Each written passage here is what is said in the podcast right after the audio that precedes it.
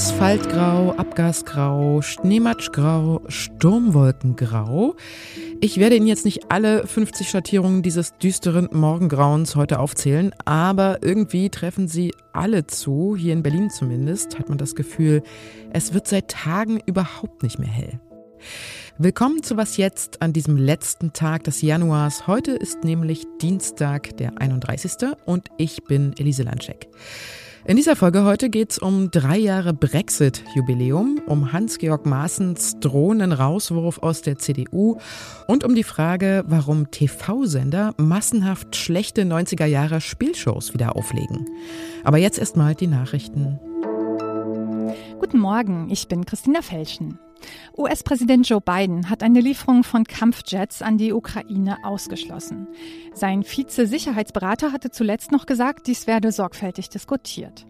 Auch Bundeskanzler Olaf Scholz bleibt bei seinem Nein. Offen für eine Lieferung zeigt sich hingegen Frankreichs Präsident Macron, vorausgesetzt, dass die Ukraine offiziell darum bittet und die Waffen nur zur Abwehr benutzt werden. Brasiliens Präsident Luiz Inácio Lula da Silva hat sich als möglicher Vermittler im Ukraine-Krieg ins Spiel gebracht. Gemeinsam mit der chinesischen Regierung könne er mit Zelensky oder Putin über ein Ende des Krieges sprechen, sagte er beim Besuch von Scholz in Brasilien. Zugleich gab Lula der Ukraine eine Mitschuld am Krieg. Er war schon letztes Jahr mit Kritik an Zelensky aufgefallen. Die Bitte des Kanzlers, der Ukraine dringend benötigte Munition für deutsche Panzer zu liefern, lehnte er ab. Und heute endet die Frist für die Abgabe der Grundsteuererklärung. Doch jeder dritte Hausbesitzer hat sie noch nicht eingereicht. Die FDP appelliert an die Bundesländer, kulant mit Nachzüglern umzugehen. Redaktionsschluss für diesen Podcast ist 5 Uhr.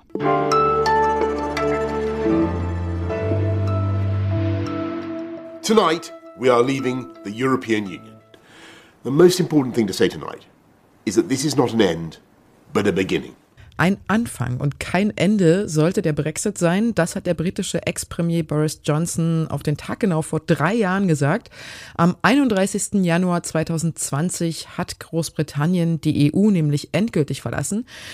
Seitdem ist viel passiert. Das Land befindet sich in einer Rezession, der Lebensstandard sinkt, die Pandemie und der Krieg gegen die Ukraine haben viele Länder in der EU, aber vor allem eben auch Großbritannien wirtschaftlich schwer mitgenommen. Johnson wurde im Juli 2022 wegen seiner Fehltritte aus dem Amt gejagt. Und doch ist es vor allem der Brexit gewesen, der das Land schwer mitgenommen hat. Unsere London-Korrespondentin Bettina Schulz hat immer wieder über die Folgen des Brexits berichtet. Hallo Bettina. Ja, hallo nach Berlin. Kannst du eigentlich das Wort Brexit überhaupt noch hören? Nein. Doch, ja, eigentlich schon, weil ich es ja eigentlich sehr interessant finde, wie ein Land ins Abseits getrieben wurde und wie man sehen kann, wie ideologische Politik leider Gottes funktioniert. Und ähm, ja, ich mag es gern jetzt zu verfolgen, was aus der ganzen Sache wird, aber das Ganze ist natürlich irgendwo auch traurig. Also ich bin eigentlich wütend auf die Politiker, äh, die die Hoffnung der einfachen Bevölkerung hier auf ein besseres Leben so ausgenutzt haben, um ihre eigene europafeindliche Ideologie durchzusetzen.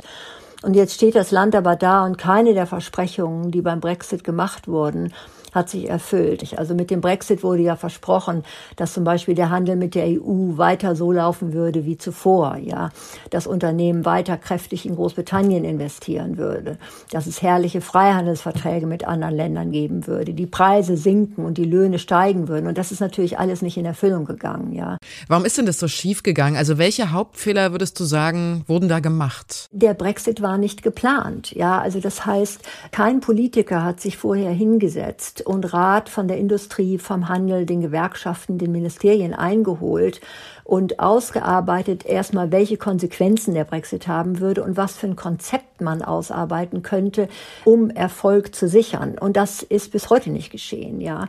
Also Rishi Sunak ist jetzt, ich weiß nicht, der wievielte Premierminister, der darum rumbastelt, jetzt die schlimmsten Fehler des Brexit halbwegs auszumerzen. Und das aber immer noch gegen den Widerstand der Ideologen in der eigenen Fraktion. Und das funktioniert natürlich nicht. Kann er denn irgendwie den Kahn noch aus dem Dreck ziehen? Kann er das irgendwie noch retten? Also das ist schwierig. Ja, der Grund ist, dass Johnson damals ja die Fraktion von Leuten gesäubert hat, die pragmatisch dachten und ihn aber wegen der machthungrigen und skrupellosen Politik kritisiert haben. Und jetzt hockt Sunak da mit einem Kabinett von lauter Leuten, die Johnson ausgesucht hatte, weil die ihm brav gefolgt sind und immer die Brexit-Ideologie runtergebetet haben. Aber das sind oft Politiker, die selbst skrupellos sind, die heute äh, in Skandale verwickelt sind mit Korruption, mit Steuerhinterziehung. Und das sind lauter Skandale, die Sunak jetzt um die Ohren fliegen und die ihn davon abhalten, äh, gute Politik zu machen. Was er will, ja, er versucht zum Beispiel, sich jetzt mit der EU in dem Streit um das Nordirland-Protokoll zu einigen. Ja, er hat da gute Ansätze, aber er wird von den Skandalen abgehalten und von den eigenen Leuten unterminiert. Mhm. Ich danke dir, Bettina, und viele Grüße nach London. Ja, alles Gute nach Berlin.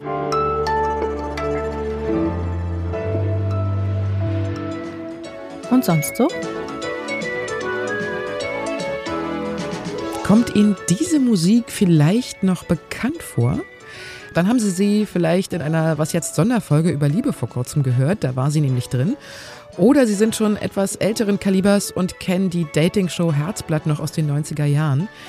Ich muss zugeben, ich fand die damals schon als Teenie ziemlich bekloppt, aber zugegebenermaßen auch ziemlich witzig, genauso wie so Quatschrateshows wie Der Preis ist heiß oder Jeopardy.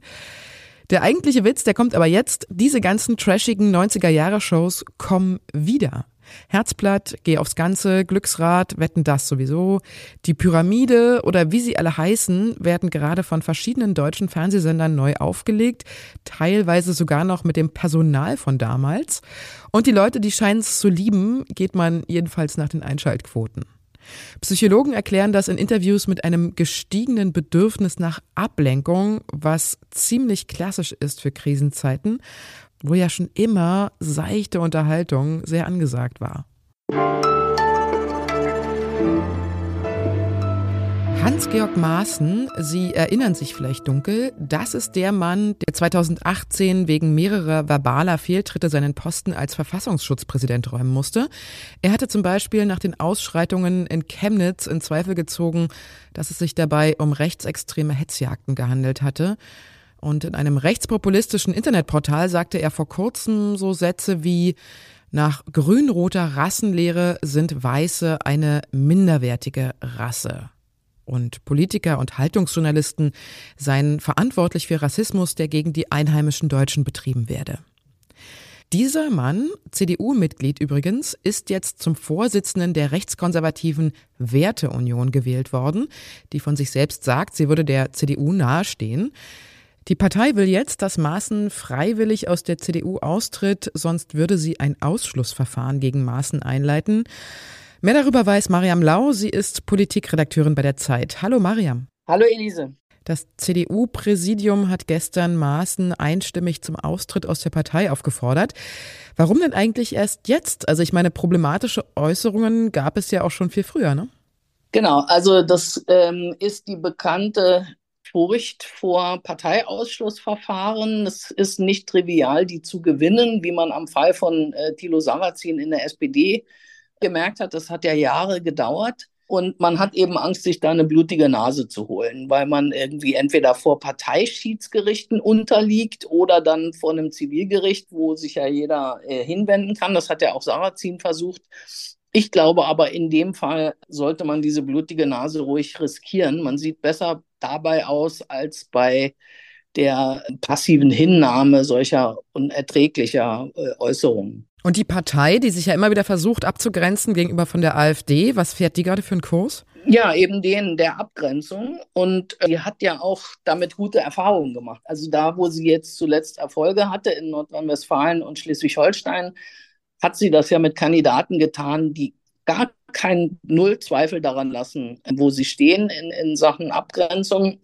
Das ist halt das Problem der CDU, dass sie im Osten von der AfD bedrängt wird und im Westen ähm, von den Grünen. Und da eine Position zu finden, die authentisch ist und trotzdem sozusagen die Fühler nach beiden Seiten ausstreckt, das ist halt auch nicht so einfach. Und deswegen habe ich den Eindruck, dass in der medialen Debatte zuletzt von der SPD äh, auch dieser Gedanke befeuert wird, dass die CDU schon länger nicht mehr Teil der Mitte ist. Das ist sie aber von ihrer ganzen Verfasstheit her. Vielleicht noch mal ganz kurz zur Werteunion, wo Maaßen ja gestern der Vorsitzende geworden ist. Was genau ist die Werteunion und wie viel Einfluss hat sie? Ja, also die Werteunion sieht sich selbst als Teil der Union. Das ist sie aber offiziell nicht. Sie ist auch keine Personenvereinigung, wie das äh, in der Partei so verschiedene gibt, wie zum Beispiel die Frauenunion und so. Danach hat sie sich ja benannt, also um so ein, so ein Modell darzustellen. Das ist sie aber nicht. Das heißt, die Werteunion behauptet, sie hätte 4000 Mitglieder. Angeblich sind von denen 80 Prozent Mitglieder auch der, von CDU, CSU. Und jetzt melden sich auch Erste, die sagen, äh, man müsste dafür sorgen, dass es keine Doppelmitgliedschaften mehr gibt. Ich danke dir, Mariam. Alles klar. Schönen Tag. Tschüss. Das war die Was jetzt morgen Sendung und wenn Sie uns schreiben wollen, können Sie das tun unter wasjetzt@zeit.de. Meine Kollegin Munja Mayborg macht übrigens demnächst eine Sonderfolge für Was jetzt über den Konflikt zwischen Israel und den palästinensischen Gebieten und wenn Sie Fragen dazu haben, dann schreiben Sie uns auch unter genau dieser E-Mail-Adresse. Wir nehmen dann vielleicht diese Frage von Ihnen auf und stellen sie dann unserer Expertin oder unserem Experten zu dem Thema. Und auch wenn es heute bei Ihnen wieder dunkelgrau sein sollte, wünsche ich Ihnen einen schönen Tag. Ihre Elise Landcheck. Ich danke dir. Das alles Gute nach Berlin ist ja von dir schon legendär geworden. Was? das haben ja schon die Hörerinnen und so, die schreiben uns das.